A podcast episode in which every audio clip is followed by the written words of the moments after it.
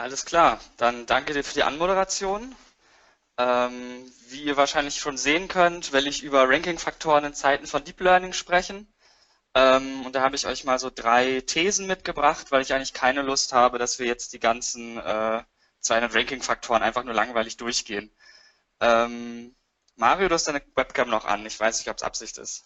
Nee. Dann äh, ja zu mir. Ich bin Malte. Ihr könnt mich googeln, wenn ihr mich nicht kennt. Ähm, ich mache Produktmarketing bei Searchmetrics, befasse mich irgendwie seit bisschen mehr als zehn Jahren mit SEO und das soll es auch mit der Werbung schon gewesen sein. Ähm, unsere die Folien, die ich jetzt zeige, könnt ihr auch runterladen. searchmetrics.com slash omt 2017 und ähm, dann fangen wir mal an. Ähm, Ranking-Faktoren, was ist das eigentlich? Äh, wir machen seit mittlerweile 2012 diese äh, Studie, bringen die regelmäßig raus und haben jetzt ja dieses Jahr dann verkündet, Ranking-Faktoren sind äh, tot. Und äh, das müssen wir uns natürlich mal im Detail angucken, warum die tot sind und was genau das bedeutet. Ähm, Im Prinzip, was wir ja machen, ist, wir haben so 10.000 Keywords uns genommen mit sehr hohem Suchvolumen, haben da die ganzen Brand- und Navigational Searches rausgekickt, die man eh nicht sehen will und haben uns dann früher die Top 30 Google-Suchergebnisse geholt, mittlerweile meist nur noch die Top 20, weil wir gesehen haben, dass die Aussagekraft genau die gleiche ist und dann gucken wir uns äh, für ungefähr 200 Faktoren immer an, mit welcher Häufigkeit oder mit welcher Ausprägung oder welche Intensität die auf Platz 1, 2, 3 bis eben 30 in den Google-Suchergebnissen vorkommen. Und äh, dann kommen so Kurven raus, wie die hier gezeigten, wo wir uns dann eben äh, Korrelationen und Durchschnittswerte angucken. Also sowas wie diese orangene Kurve zum Beispiel, da sieht man eine sehr, sehr klare Korrelation, weil eben Platz 1 diesen Faktor häufiger hat als Platz 2 und so weiter.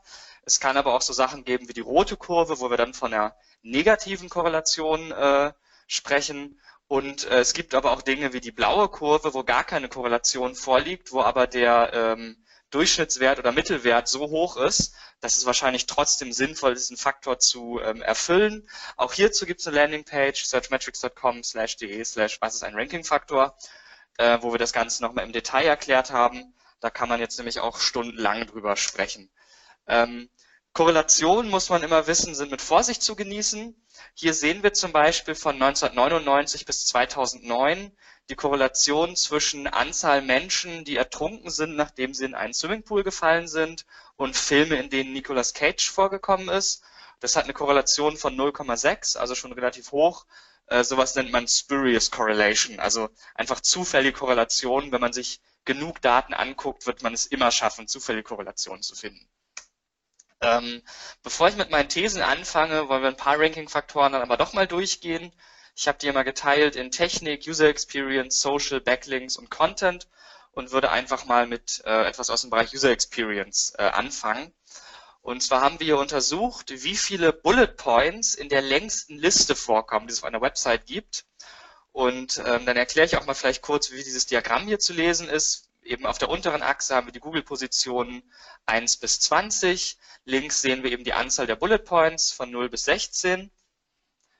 Und ähm, eine Sekunde, mein PowerPoint spinnt. Und äh, wie wir sehen, haben erfolgreiche Websites eher mehr Bullet Points als äh, nicht so erfolgreich rankende Websites. Und wir sehen eben ganz klar, dass am ähm, Desktop im Vergleich zu 2015 die Listen im Durchschnitt länger geworden sind. Ja, also es gibt jetzt mehr Bullet Points oder längere Listen mit mehr Bullet Points. Und wir sehen auch ganz klar, dass am Desktop die Listen länger als am, an mobilen Endgeräten sind. Ich werde nachher nochmal genau dazu kommen, was so die Unterschiede an, zwischen Mobil und Desktop sind. Aber hier sieht man eben schon relativ äh, eine deutliche Entwicklung zu 2015, aber auch eben deutlichen Unterschied zu Mobile. Ähm, als nächstes gucken wir uns mal ein Beispiel aus dem Bereich äh, Social Signals an. Ähm, hier einfach mal die Anzahl der Facebook-Signale, also das ist die Summe aus, aus Shares und äh, Kommentaren und Likes. Und da sieht man natürlich, erfolgreiche Website haben im Durchschnitt mehr Likes oder mehr, mehr Facebook-Signale und im Vergleich zu 2015 ist äh, der Wert nochmal gestiegen. Aber bei ähm, allgemeinen Social Signals muss man so ein bisschen aufpassen, weil das ist ja ein Henne-Ei-Problem. Also die Frage ist ja, ranken die Websites jetzt so gut, weil sie viele Likes haben oder haben sie vielleicht so viele Likes, weil sie gut ranken?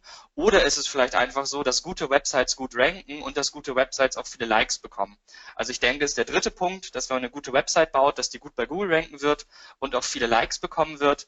Aber so eine direkte Korrelation, dass viele Likes mir in meinem Google-Ranking helfen, ist äh, nicht gegeben. Und ich glaube, das ist so der, die krasseste Fehlinterpretation, die eigentlich jedes Jahr äh, stattfindet, wenn wir die Studie rausbringen.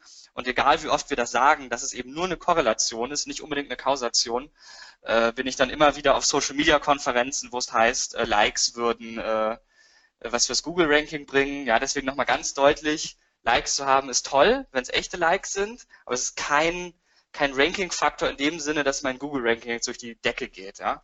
Äh, das ist, glaube ich, bei den Social Signals so der wichtigste Punkt. Ähm, dann gucken wir uns nochmal was aus dem Bereich äh, Backlinks an. Auch bei Backlinks ist es ja so, wir sehen hier die Anzahl Backlinks, dass gut rankende Domains im Schnitt eben viel, viel mehr äh, Backlinks haben oder auch gut, rankende URLs mehr Backlinks haben. Ähm, auf Mobile im Schnitt ein bisschen weniger Backlinks als am Desktop, aber auch ähm, hier muss man sagen, dass das natürlich ein Ranking-Faktor ist, der jedes Jahr vom Gewicht her abnimmt. Also wir sind ja in so einer Zeit von Machine Learning und, und Deep Learning und früher waren Backlinks ja das Brot- und Buttergeschäft der SEOs, weil sie halt so mega erfolgreich waren. Aber jetzt nach, äh, nach Pinguin und den ganzen Abstrafungen von Blocknetzwerken äh, nimmt dieser Faktor einfach immer weiter ab und wird auch immer schwieriger zu manipulieren. Also ist nicht unbedingt das, wo ich jetzt empfehlen würde, den, den SEO-Fokus drauf zu legen. Und ähm, beim Thema Mobile ist halt auch immer ganz wichtig, dieses Thema App-Streaming. Wer sich damit noch nicht befasst hat, das ist so eine Idee von Google oder ein Pilotprojekt von Google, dass ähm, ich quasi auf dem Handy eine Suche durchführe und statt einer Website rankt dann dort eine App. Und diese App muss ich gar nicht auf dem Handy installiert haben, sondern Google rendert diese App auf dem eigenen äh, Server vor und schickt mir quasi gestreamt äh, äh, den Inhalt der App und ich kann dann auch in dieser App rumklicken und ähm, das funktioniert noch nicht so ganz. Ich habe es leider noch nie in der Realität gesehen. Aber ähm, wenn sowas kommt, also wenn auf einmal Apps bei Google ranken, dann ähm, bedeutet das ja, dass wir eigentlich gar keine Websites mehr brauchen in einigen Use Cases. Und äh, ich meine, wer setzt eine Link, wer setzt einen Link auf eine App? Also das ist einfach so ein Bereich, wo Backlinks dann überhaupt keine Rolle mehr spielen werden. Ähm, die Basis für dieses App-Streaming, wie man es benennt, ist das äh, sogenannte App-Indexing. Ähm, also sprich die Möglichkeit, dem Google-Crawler zu erlauben, so eine App durchzucrawlen und eben auch Unterseiten einer App äh, zu crawlen. Auch dazu haben wir eine kleine Studie rausgebracht. Äh, kann man sich auch runterladen, auch kostenlos. Ist äh, in einigen Branchen sicherlich sehr, sehr interessant für die Zukunft. Dann ähm, wollte ich mir noch ein paar Ranking-Faktoren aus dem Bereich Content angucken. Ähm, da ist ja das beliebste, glaube ich, immer so Keyword im Title.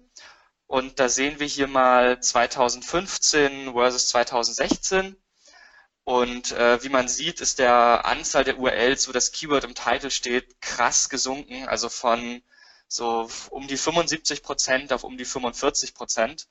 Ähm, das liegt natürlich daran, dass Google immer, immer besser darin wird, Themen zu erkennen und Suchintentionen zu erkennen. Das heißt, ich muss das exakte Keyword gar nicht mehr im Titel haben. Ja? Also wenn ich bei Google nach Herren-Jeans suche, dann kann halt auch eine Website ranken, wo Männer-Jeans im Titel steht. Dann ist es eben kein, kein exact Match mehr des Keywords im Titel, aber die Suchintention und das Thema dahinter ist ja einfach das gleiche. Und das ist einfach der Grund, warum dieser Faktor Keyword im Titel äh, jedes Jahr äh, sinkt. Und so ein schönes Beispiel für Keyword-Title ist, äh, finde ich, Movie Where They Make Fun of Star Wars, weil wenn man danach mal sucht, dann rankt auf Platz 1 äh, Spaceballs und da kommt weder im Titel noch im Text äh, dieser, diese Worte vor, wonach man gesucht hat.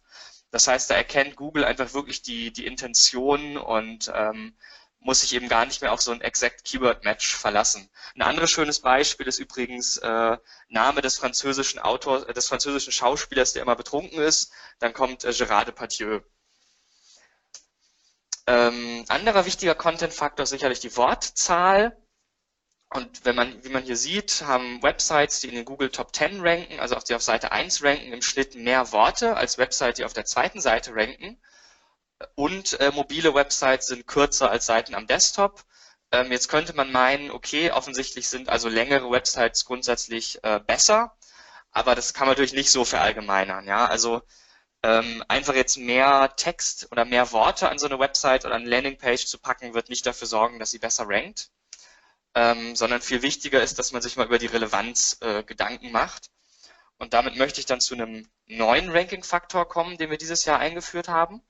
Und zwar einfach mal Folgendes gemacht. Wenn eine Landingpage für ein bestimmtes Keyword rankt, dann schmeißen wir aus dem Text der Landingpage dieses Keyword einfach mal komplett raus, überall da, wo es vorkommt, und ähm, betrachten dann die Relevanz des Textes ohne dieses exakte Keyword. Ähm, so ganz grob gesagt, das ist so eine Art Word-to-Vector-Verfahren, was dahinter steckt. Ähm, also Word-to-Vector ist, ähm, ja, soll ich es beschreiben, TF-IDF oder WDF-IDF für Erwachsene. Äh, man macht im Prinzip einen Vektorraum aller Worte aus und guckt dann, oder auch aller Sätze und guckt dann, wie nah die äh, beieinander stehen und kann dann da mathematisch ganz schöne Konstrukte bauen, um eben so eine Relevanz äh, zu bestimmen, ohne dass exakte Keywords drin vorkommen. Und ähm, der Trend dieser Content-Relevanz ist wirklich äh, krass. Also wie ihr seht, ist der, der Relevanzfaktor auf Seite 1 extrem viel höher als auf Seite 2. Ähm, es gibt da zwei Ausreißer, also auf Platz 1 und 2. Das ähm, kann ich euch nicht hundertprozentig erklären, aber die Daten, die wir uns angeguckt haben, legen nahe, dass es einfach daran liegt, dass es relativ viele Brand-Rankings auf Platz 1 gibt oder einfach Rankings auf Platz 1, wo eine Website einfach durch User-Signale, durch ihre ganze Historie so festgemauert ist, einfach und so gut die User-Intention erfüllt, dass es im Prinzip egal ist, was für einen äh, Text sie hat. Und äh, da das dadurch dann eben auch Websites, die aufgrund einer von einer einfachen Textbetrachtung nicht so relevant sind, äh, trotzdem die, die Pole Position oft kriegen. Aber wenn man hier Position 3 bis 9 mit Position 10 bis 20 vergleicht, ist der Unterschied halt schon wirklich ähm, massiv. Und ähm, um euch mal ein Beispiel zu zeigen, wie erfolgreich Domains sind, die auf guten Content setzen, ähm, haben wir uns hier mal zum Beispiel Wayfair in UK angeguckt.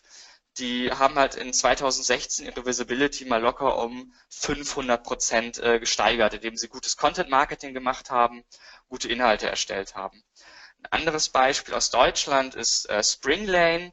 Die sind zumindest noch um äh, 400 Prozent gewachsen in diesem Jahr. Ähm, Im letzten Jahr, Entschuldigung, auch das natürlich ein krasses Wachstum.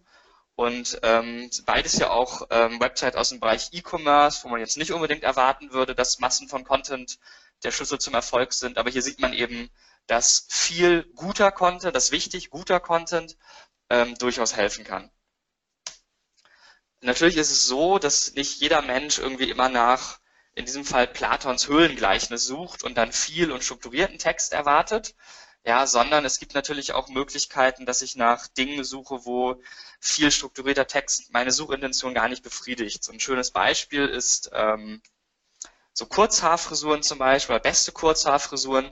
Wenn ich nach sowas suche, dann will ich natürlich Bilder haben. Ja, dann will ich entweder eine Bildergalerie oder vielleicht so ein paar Bilder zum Durchswipen haben, weil nur das kann mir helfen. Und für so eine Suchanfrage ist natürlich die eine Content-Relevanz, die nur den Text betrachtet, nicht mehr ähm, ausreichend. Oder ein anderes Beispiel, ähm, das Thema Unboxing, also so Xbox Unboxing oder, oder was weiß ich, iPhone Unboxing. Ähm, wer nach sowas sucht, ähm, da will ich natürlich ein Video haben. Also für diejenigen, die diese Unboxing-Thematik nicht kennen, Menschen kaufen sich etwas und packen es dann aus und filmen sich dabei, wie sie es auspacken. Und ähm, wenn ich das haben will, dann brauche ich einfach ein Video. Also da ist egal, da kann man den tollsten Text über Unboxing schreiben. Am Ende wollen die Leute nach Suchen äh, Videos sehen. Und dann kommen wir auch schon zum äh, Punkt, Ranking-Faktoren sind tot. Ähm, es gibt nämlich einfach keine pauschalen Ranking-Faktoren mehr, unserer Meinung nach.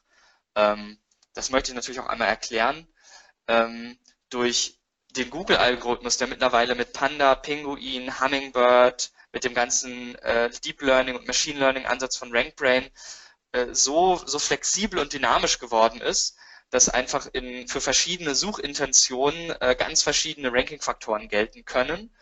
Und ähm, was dann nochmal dazu kommt, sind äh, Personas. Also es kann ja zwei Menschen geben, die nach der gleichen Sache suchen aber aufgrund ähm, ihres, ihres Kontexts, in dem sie aktuell sind, komplett unterschiedliche Suchintentionen dafür haben.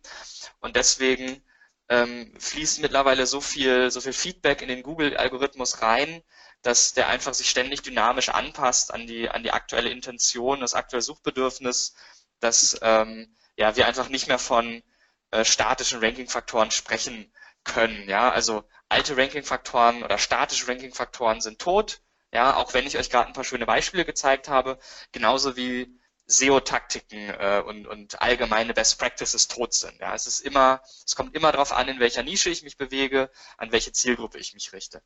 Das heißt natürlich nicht, dass SEO tot ist. Ja, man muss bedenken, dass sowohl im B2C als auch im B2B-Bereich eine Google-Suche immer noch äh, Teil fast jeder wichtigen User Journey ist. Und ähm, es ist einfach natürlich nach wie vor wichtig, äh, äh SEO zu betreiben. Und der Unterschied ist einfach nur, dass wir früher statische Ranking-Faktoren hatten und heute eben flexible Ranking-Faktoren haben müssen, die sich immer so ein bisschen anpassen. Und damit möchte ich noch zu meiner ersten These kommen, äh, nämlich der Ort ist ein Ranking-Faktor. Ja, also die Location, an der ich aktuell suche, ist ein Ranking-Faktor beziehungsweise hat Auswirkungen darauf, wie Ranking-Faktoren äh, gewichtet werden. Und wir haben ein Beispiel gemacht. Wir haben in Boston und in San Francisco nach dem Keyword Egg Farm gesucht. Also eine Egg Farm ist so eine Eierfarm.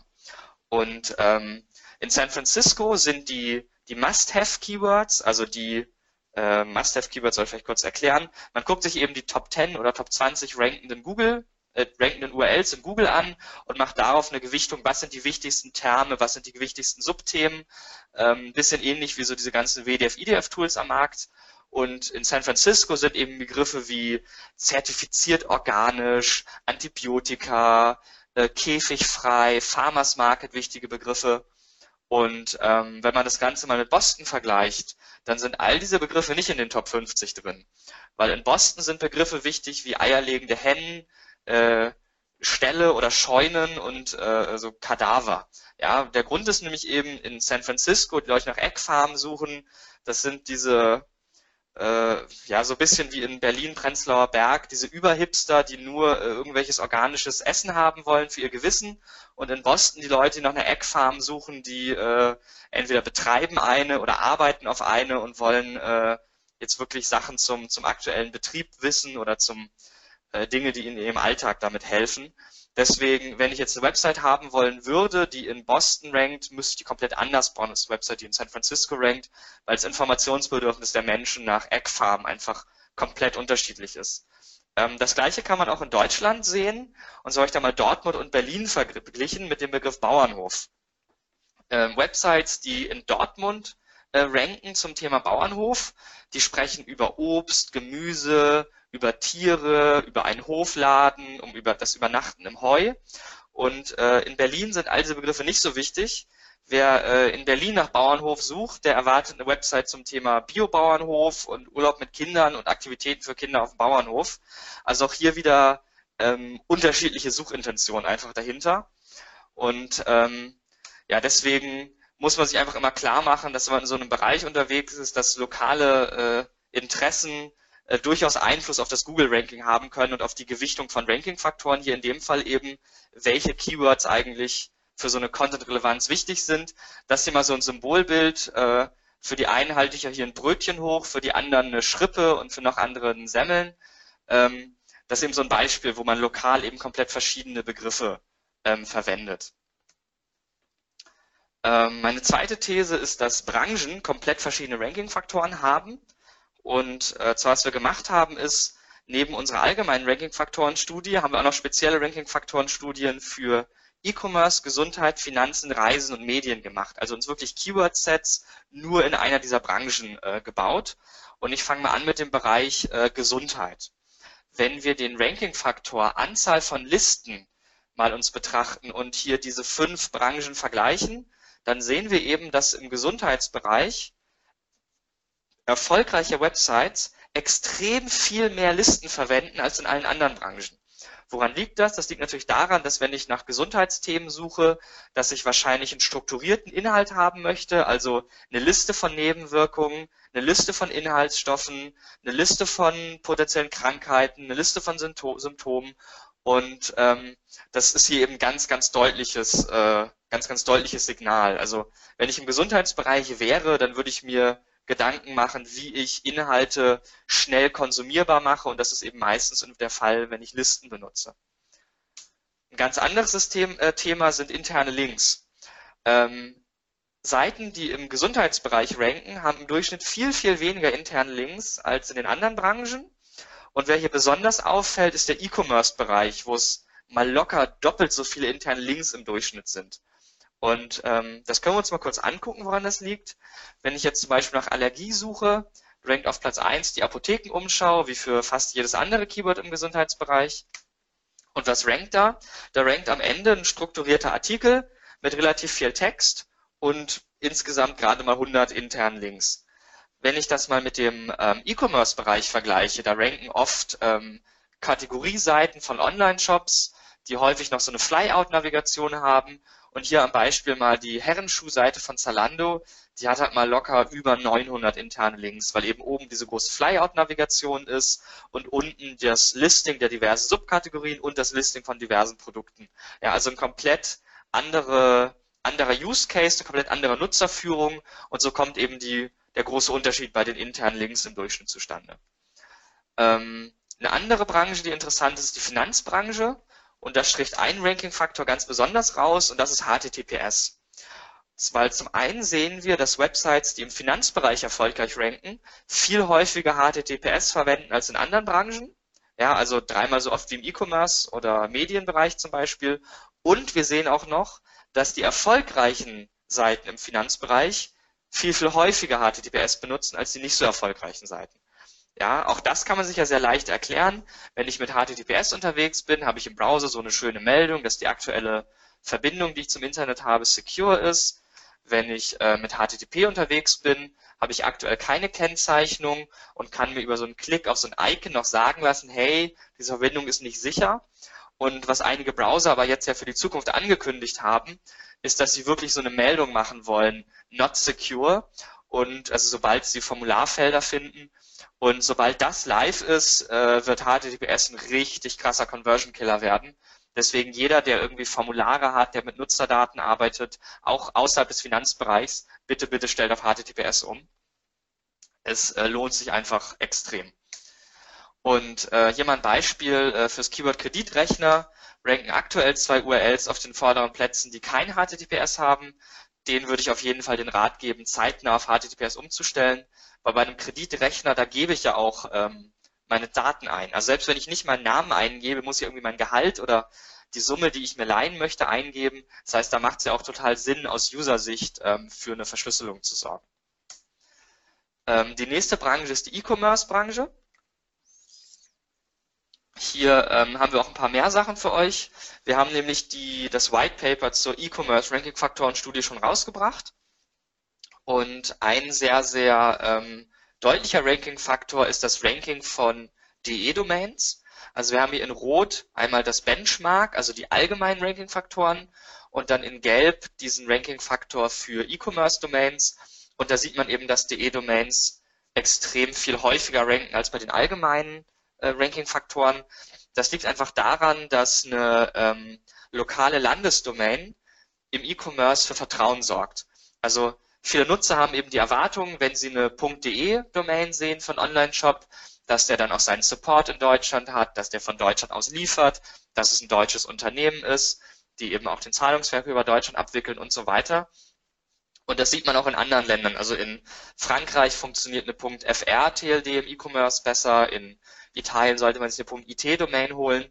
Und ähm, ja, deswegen, wer ein E-Commerce, wer einen Online-Shop aufbaut, ich würde immer ähm, eine lokale Landesdomain wählen, wenn ich in ein Land gehe, wenn es im Rahmen meiner Möglichkeiten ist.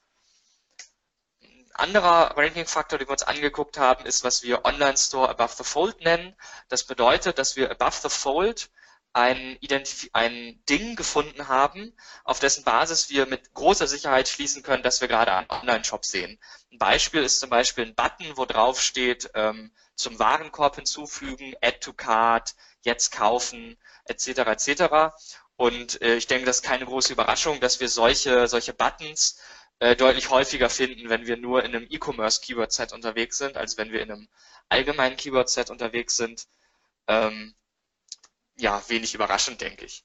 Ähm, hier können wir es nochmal im Detail sehen. So ein Online-Store Above the Fold-Button kommt im E-Commerce-Bereich in Deutschland 151 Prozent öfter vor als bei den allgemeinen Ranking-Faktoren und in den USA immerhin noch 139 Prozent häufiger. Und diesen Wert habe ich auch mal für ganz viele andere Faktoren berechnet. Also ähm, E-Commerce-Seiten sind im Durchschnitt größer, haben mehr interne Links, das haben wir schon betrachtet. Es rankt öfter die Landesdomain, auch das haben wir schon betrachtet. Wir haben im Schnitt mehr interaktive Elemente, wir haben längere Texte, wir haben mehr Bullet Points, also immer im Vergleich zum Benchmark. Und dann Dinge, die weniger häufig im E-Commerce-Bereich vorkommen, sind Videointegrationen, Facebook-Signale, äh, Werbebanner, was denke ich klar ist, und die Benutzung von Flash. Ja, das heißt, wenn ich bisher nach allgemeinen Ranking-Faktoren optimiert habe und eigentlich im E-Commerce unterwegs bin, dann ist diese Tabelle quasi das, was jetzt meine Ausrichtung der Ranking-Faktoren äh, neu gewichtet.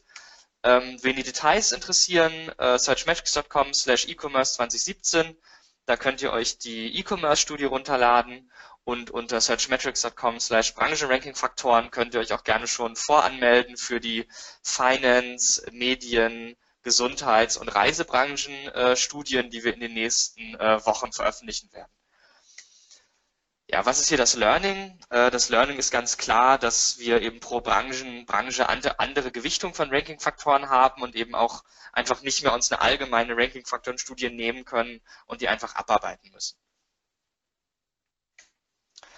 Dann ähm, kleiner 1. Warum kleiner 1? Ähm, es gibt ein Gerät, das ist 24 Stunden lang am Tag im Durchschnitt weniger als einen Meter von euch entfernt. Ähm, ich spreche natürlich von Smartphones. Äh, die Studie gilt, glaube ich, für volljährige Menschen in den USA, aber ich vermute, dass in Europa ähnlich ist. Ähm, das ist nämlich meine dritte These, dass äh, mobile Ranking-Faktoren anders sind als am Desktop. Und einer der Gründe dafür ist, dass Menschen am mobilen Geräten ganz anders suchen. Ähm, ich habe hier mal ein Beispiel mitgebracht, eine Reihe von Fragen, wo das Suchvolumen am Desktop sehr hoch ist. Also diese Fragen werden zu 60 bis 70 Prozent am Desktop gesucht und natürlich entsprechend selten dann am Smartphone. Und wenn man mal guckt, dann geht es da um Themen wie Studium, um das Erklären von Begriffen wie Internet, Browser, PayPal, um Verdienst und um das Anpflanzen von Johannisbeeren aus irgendeinem random Grund. Also alles eher so, ich sag mal, vernünftige Grown-up-Themen wo ich ähm, auch teilweise gar nicht eine schnelle Antwort erwarte, sondern äh, wenn ich nach wer verdient was suche, dann äh, ist das ja vielleicht auch ein, eine längere Tabelle, die ich lesen muss. Oder wenn ich danach suche, was soll ich studieren, dann ist das ja auch eine, eine User Journey, die sich über mehrere Tage und Wochen hinziehen kann. Also da will ich einfach viele Informationen haben, vielleicht auch unabhängige Quellen lesen und da kann ich nicht einfach eine schnelle Klickantwort erwarten. Ähm, ganz anders Fragen am Smartphone. Und da habe ich mir jetzt nämlich Fragen angeguckt, die am Desktop ein sehr ringes Suchvolumen haben, also die zu ungefähr 80 Prozent an mobilen Endgeräten gesucht werden. Ähm, da geht es halt um Themen wie Übelkeit, Justin Bieber, Fernsehen, Kopfschmerzen, Halsschmerzen, Durchfall, Pickel, Schwangerschaft, Sodbrennen, uns abnehmen. Und wenn ich jetzt nach äh, was hilft gegen Kopfschmerzen suche, dann will ich wahrscheinlich keinen äh, langen Artikel lesen am Handy, will ich eine schnelle Antwort haben, wie nimm eine Aspirin oder wenn ich sowas suche wie wann hat Justin Bieber Geburtstag, dann, dann will ich das jetzt einfach, ich will einfach nur ein Datum wissen, fertig. Ja, oder ähm, bei was, was läuft heute im Fernsehen? Da brauche ich auch einfach eine schnelle Übersicht, was jetzt gerade passiert und brauche eben keine ausschweifende Antwort. Das heißt, wie man sieht, ist die, sind die Suchinteressen schon komplett unterschiedlich. Und ähm, wenn man sich dann mal die, die Wortanzahl anguckt, wir hatten das am Anfang schon mal mit Zahlen für äh, Deutschland, hier aber auch nochmal mit amerikanischen Zahlen. Die ähm, Textlänge am Desktop, äh, am Desktop ist einfach mal ein Drittel länger als an mobilen Endgeräten. Ja? Ähm, das ist ein sehr, sehr großer Unterschied und das heißt eben auch, dass wir am, am mobilen Endgerät ähm, also deutlich kürzere Texte als am Desktop brauchen, eben insbesondere andere Texte als am Desktop. Und ähm, die Korrelation zwischen Textlänge und Ranking ist am, auf dem mobilen Endgerät auch viel, viel äh, geringer als am Desktop. Ähm, ein anderer Punkt ist eben die durchschnittliche Anzahl der Bullets, der Bullet Points pro Liste. Auch hier äh, mobil einfach deutlich kürzer als am äh, Desktop. Spricht eben auch wieder dafür, weniger Worte verwenden, weniger Bullet Points verwenden, die Informationen mehr, mehr kondensieren, mehr verdichten. Ähm, durch äh, Google Home, Amazon Echo und andere Geräte wird natürlich das Thema Voice Search hier auch nochmal einen ganz enormen Einfluss haben. Also aktuell sind 20 Prozent aller mobilen Suchen bereits Sprachsuchen Und durch solche Geräte hier wird dieser Anteil nochmal massiv zunehmen. Und äh, solche Sprachsuchen sind natürlich auch nochmal ganz äh, anders geartet, also im Durchschnitt viel länger, ähm, viel öfter natürliche Sprache, anstatt äh, kurze Keywords einzugeben. Das wird auch nochmal einen äh, sehr, sehr großen Einfluss haben auf äh, die Ranking-Faktoren mobil. Und was ich bei Voice Search immer spannend finde, ist diese sogenannte Accidental Voice Search. Also wo Leute irgendetwas äh, an ihr Handy reinsprechen und das Handy dann aus Versehen eine Google-Suche durchführt, was durchaus mehrere tausend Mal im Monat passiert. Äh, zum Beispiel in Amerika das schöne Okay Google, how many calories in a cheeseburger, was irgendwie 600 Leute im Monat äh, aus Versehen als Google-Suche ausführen, anstatt dass ihr Handy ihnen direkt die Antwort sagt. Ähm, Zusammenfassung von allem, was wir betrachtet haben, ja nochmal ganz deutlich, mobil erfolgreich zu sein bedeutet mehr als irgendwie ein Mobile Layout zu wählen.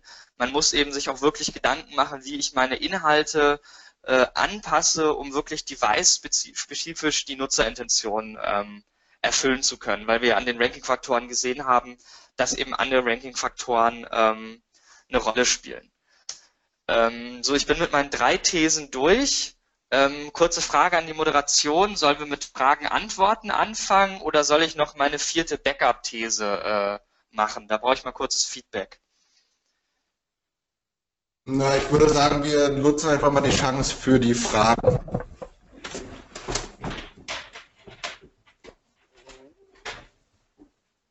Hast du mit, Maite? Ja, dann schieß los. Sofort, sofort. Ich muss nur noch mal äh, meinen Kopfhörer wieder reinmachen, damit es hier keine Rückkopplung gibt. So. So, ja, danke Malte. So, Michael, du wolltest starten jo. mit Fragen?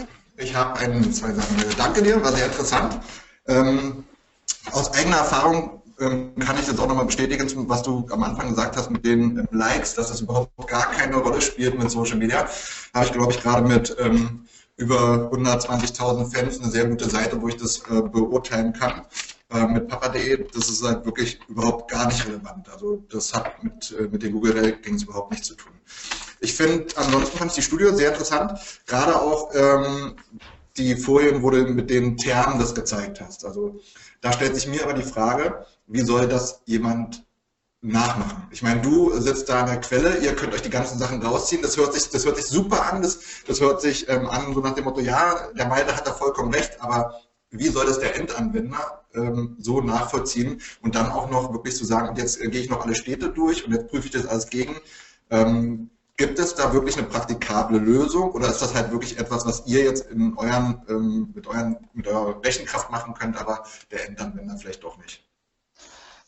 Naja, also der Endanwender kann ja unsere Software kaufen und das dann auch machen. Äh, danke für die Frage, die ich mit Werbung beantworten kann.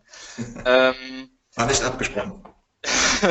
Nein, also ich meine, es gibt ja eine ganze Reihe von so WDF-IDF oder TF-IDF-Tools am Markt, teilweise auch kostenlos.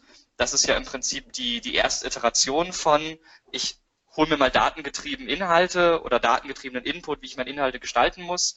Ähm, es hilft sicherlich auch Tools zu verwenden, die mir zum Beispiel sagen, welche Fragen stellen Menschen im Web. Da gibt's ja auch äh, diverse Google Suggest Scraper, die mir sowas machen können. Also ich glaube, jeder kann heute anfangen, sich aus kostenlosen Tools eine Reihe von Inputs zu holen. Ähm, oder man kauft die Search Metrics Suite, dann hat man alles, äh, alles in eins. Ähm, weil wir eben genau solche Daten eben auch liefern. Also welche Fragen stellen Menschen, welche Subthemen sind wichtig, ist ein Thema eher Transaction oder Informational, da haben wir eine äh, Lösung für. Kann ich jedem nur empfehlen, sich anzugucken. Ähm, und wenn es jetzt um dieses Thema spezielle Städteinhalte geht, ähm, da ist natürlich so, dass nicht jedes Thema so aufgeladen ist wie Eckfarm oder äh, Bauernhof, dass da die Nutzerintentionen so komplett unterschiedlich sind. Wenn ich nach, einem, nach einer Autoversicherung suche, dann habe ich in Berlin die gleichen Ranking-Faktoren und Must-Have-Keywords wie in Köln, weil da einfach die Suchintention gleich ist. Und ich glaube, wenn man in so einem lokalspezifischen Bereich unterwegs ist, dann hat, ist man hoffentlich selber Experte in diesen lokalen Unterschieden und äh, weiß dann einfach, dass Menschen zum Beispiel Brötchen oder Schrippe sagen. Ja, ähm, danke dafür. Dann äh, wäre noch die zweite Frage, die so ein bisschen anschließt an das Ganze, und zwar, du hast ja selber gesagt, dass die Ranking-Faktoren ja so gar nicht mehr existieren, deshalb habt ihr ja auch eure Auswertung geändert. Ähm, was empfehlst du den Leuten, die sich vielleicht nicht in eine Kategorie pressen lassen. Also dass man nicht sagen kann, okay, das ist jetzt der Shop, sondern und das ist Medical, sondern ähm, dass es halt Überschneidungen gibt, ja, dass man halt sagt, okay, man ist eigentlich in drei oder vier Bereichen und man kann jetzt ja gerade zum Beispiel interne Links ähm, nicht für jeden Bereich halt unterschiedlich gestalten. Ähm, worauf sollten die in, den, in der Betrachtung der einzelnen ähm, Punkte, die ihr sozusagen herausgibt, dann vielleicht auch Wert legen? Naja, ist natürlich schwierig. Ähm, Im Idealfall, wenn ich so verschiedene Dinge abfrühstücke, also klassisches Beispiel, ein Online-Shop, der Transactional Keywords hat, aber auch Informational Keywords, der hat ja wahrscheinlich zwei Seitenbereiche, also ein, ein Blog oder ein Wiki, wo so, ich sag mal, Shopping Guide Content abgehandelt wird oder eben der E-Commerce-Bereich, wo diese transaktionalen Geschichten abgefrühstückt werden. Und da hätte ich ja zum Beispiel schon die Möglichkeit, die, dass die internen Links unterschiedlich sind, beziehungsweise gegeben durch die Content-Management-Systeme, die ich nutze, wäre es einfach unterschiedlich. Also in meinem Online-Shop habe ich halt in der Kategorie 200 Produkte drin und 50 Unterkategorien und in meinem Blog verlinke ich eben nur auf die 10 verwandten Artikel. Also ich glaube, wenn man da die Ranking-Faktoren-Studie mal ausblendet und einfach eine Website baut mit zwei Bereichen, die unterschiedliche Nutzerintentionen erfüllen, dann passiert es eigentlich im Idealfall ja schon ganz automatisch, dass ich da verschiedene äh, Gewichtungen habe, verschiedene interne Linkstrukturen habe, etc. Ähm, insofern, immer wenn ich an einen Punkt komme, wo ich sage, ich kann dieser Ranking-Faktoren-Studie nicht folgen, würde ich sie zur Seite legen und das machen, was meiner Meinung nach für die Nutzer sinnvoll ist. Okay, sehr schön. Und die, die jetzt noch offen sind, in was für ein Intervall können wir mitrechnen, dass ihr die veröffentlicht? Ich hoffe, dass wir alle paar Wochen eine rausbringen können. Okay, und dann aber auch wieder und dann jährlich wieder aktualisiert. Das wird sicherlich auch davon abhängen, äh, wie die Nachfrage jetzt ist, aber die Idee ist natürlich schon, das Ganze ähm, jährlich zu aktualisieren. Ja, äh, war ein sehr schöner Vortrag, hat mir richtig gut gefallen, viel Input. Ähm, das waren meine Fragen. Ich denke aber, Mario wird noch so viele haben, dass wir nicht alle, nicht alle mehr rannehmen können. Es ist so, der Chat platzt. Also, ähm, du hast schon ein paar Sachen gefragt, die tatsächlich auch hier im Chat gefragt wurden. Dementsprechend kann ich ein paar Sachen hier abhaken. Walter, von meiner Seite, ähm, das Thema Backlinks ist bei mir immer ein bisschen höher geschrieben und äh, du hast ein bisschen länger drauf rumgeritten, dass es immer unwichtiger wird und so weiter. Bist du dieses Jahr bei der Campix? Ich bin bei der Campix, ja. Sehr gut, ich äh, buche dich für 10 Minuten Gespräch, weil ich habe nämlich äh, ein paar Ideen, wie man das vielleicht noch unterscheiden kann und so und äh, wird mal deine Meinung interessieren. Aber da ich jetzt mich nicht in den Vordergrund stellen will, will ich noch ein paar Fragen aus dem Publikum stellen. Ähm, hier fragt jemand, hallo, ist das, ist, äh, ist das WDF, IDF denn auch ortsabhängig, ortsabhängig und kann man ein Tool kreieren? Oder gibt es ein Tool, was dies schon darstellen kann? Also wenn ich, wenn ich äh, lokalspezifische Rankings habe, also wenn in Hamburg andere Domains als in Berlin ranken, zum Beispiel fürs Keyword Stadtwerke, dann habe ich natürlich theoretisch ein anderes WDF-IDF-Scoring, weil ja der Textkorpus, den ich auswerte, ein anderer ist. Ähm, soweit ich weiß, gibt es Tools, die das können. Ich weiß ja, dass Searchmetrics das kann. Für, ähm, wir machen es auch noch gerätespezifisch und dann für über 1000 mögliche Kombinationen aus Suchmaschine, Gerät und Ort. Ähm, Im Prinzip braucht man dann ja nur, also Anführungszeichen nur ein Tool, das eben statt der Google National-Rankings die Google Hamburg-Rankings vernünftig holt und als Grundlage für die Berechnung nutzt.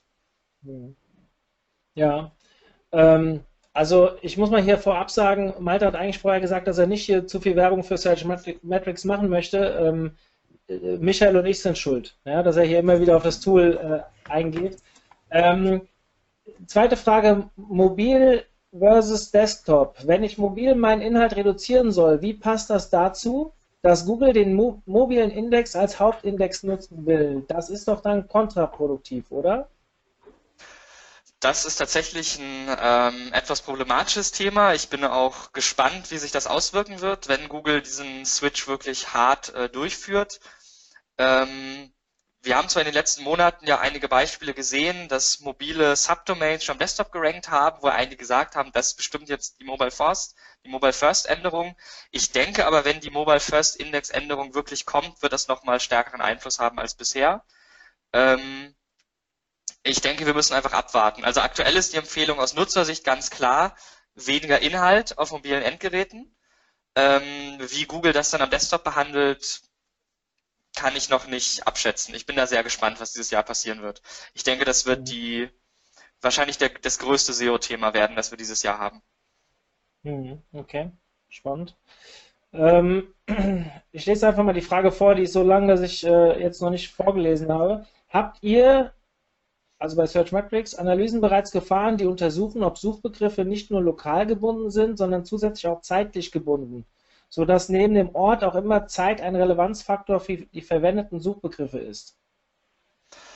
Wir haben da keine Studie durchgeführt, aber ich habe, glaube ich, gestern oder vorgestern in meinem Facebook-Newsfeed irgendwas gesehen zum Thema Keywords, wo am Wochenende die Rankings anders sind als unter der Woche, weil die Nutzerintention sich ändert. Aber da haben wir keine, keinerlei Studie zu. Hm, okay. Ähm, da es hier jetzt zum Ende ganz häufig gefragt wurde, ich habe in den Chat, müsste jeder bekommen haben, einen Link gepostet zu unserem Club. Unser Club ist kostenlos, da kriegt ihr die Aufzeichnung von Malte. Für die, die zu spät kamen, ähm, es waren am Anfang nur 200 Leute online, jetzt sind es 313, also da sind einige zu spät gekommen. Ähm, damit ihr das jetzt nicht alle in den Chat schreiben müsst, die URL gibt es heute noch den ganzen Tag, könnt ihr bei mir auch auf Facebook erfragen. Ähm, ihr könnt euch da registrieren. Ich weiß nicht, ob ich es bis morgen alles online kriege, aber bis Ende der Woche ist alles definitiv da. Malte, noch eine Frage. Ich gucke mal auf die Uhr. Wir müssen um Viertel vor aufhören, um rüber zu gehen in den zweiten Raum. Ähm, was ist zukünftig für die Content-Erstellung wichtig? Mehrere Texte, also zwei, einen für Mo Mobile und einen für Desktop ähm, oder beides? Das habe ich jetzt nicht ganz also, verstanden. Es gibt sicherlich äh, Use Cases, wo man eben zwei verschiedene Texte braucht. Es gibt auch Websites, die das schon erfolgreich nutzen. Ähm, man muss natürlich auch immer gucken, ob man das wirklich realistisch machen kann. Also ich meine, zwei unterschiedliche Texte kann ja auch heißen, es gibt einen Textabschnitt äh, ausführlicher Hintergrund, den ich am Desktop immer anzeige und am Handy nicht. Ähm, sich jetzt hinzusetzen und jeden Text zweimal zu schreiben, ist natürlich mit unglaublichen Kosten verbunden. Ähm, da würde ich die Zeit, wenn ich es nicht einfach so kann, eher da reinstecken, ähm, einfach einen Haufen guter Texte für eine Website zu schreiben. Aber ja, ich denke, dass dynamisch ausgespielte Texte sehr erfolgreich sein können, sehr guter Hebel sind. Ich würde es vielleicht nicht für jede Landingpage machen, sondern mal für meine zehn traffic-stärksten Landingpages damit anfangen, gucken, welche Auswirkungen das auf Rankings und Conversions hat und dann entsprechend weiter priorisieren. Du Malte, ich würde es gerne dabei beenden. Ähm, es sind noch einige Fragen offen. Für die, die jetzt leider äh, nicht berücksichtigt worden sind. Wir haben bei unserer Konferenz immer das Problem, dass wir nach 45 Minuten abbrechen müssen, weil wir in den zweiten Raum gehen. Und für alle die, die noch ähm, nicht wissen, was jetzt als nächstes kommt, als nächstes haben wir den Julian Cicki mit einem Thema zu ihm, äh, zur Marketing-Automatisierung in Verbindung mit Content Marketing. Auch sehr, sehr spannend, passt auch, glaube ich, sehr gut ähm, hier ansetzen zu dem, was Malte uns erzählt hat. Ähm, Malte, dir vielen, vielen Dank für den Vortrag heute Morgen, dass ja. du dich auch bereit erklärt hast, den ersten morgens zu machen und so früh aufzustehen. ähm, ich freue mich, wenn wir das vielleicht irgendwann wiederholen können. Immer wieder gern. Okay, alles klar. Dann für alle, ich mache jetzt dieses Webinar zu. Denkt dran, ihr euch, genau, ihr müsst euch für das zweite jetzt anmelden. Michael und ich werden euch wieder erwarten.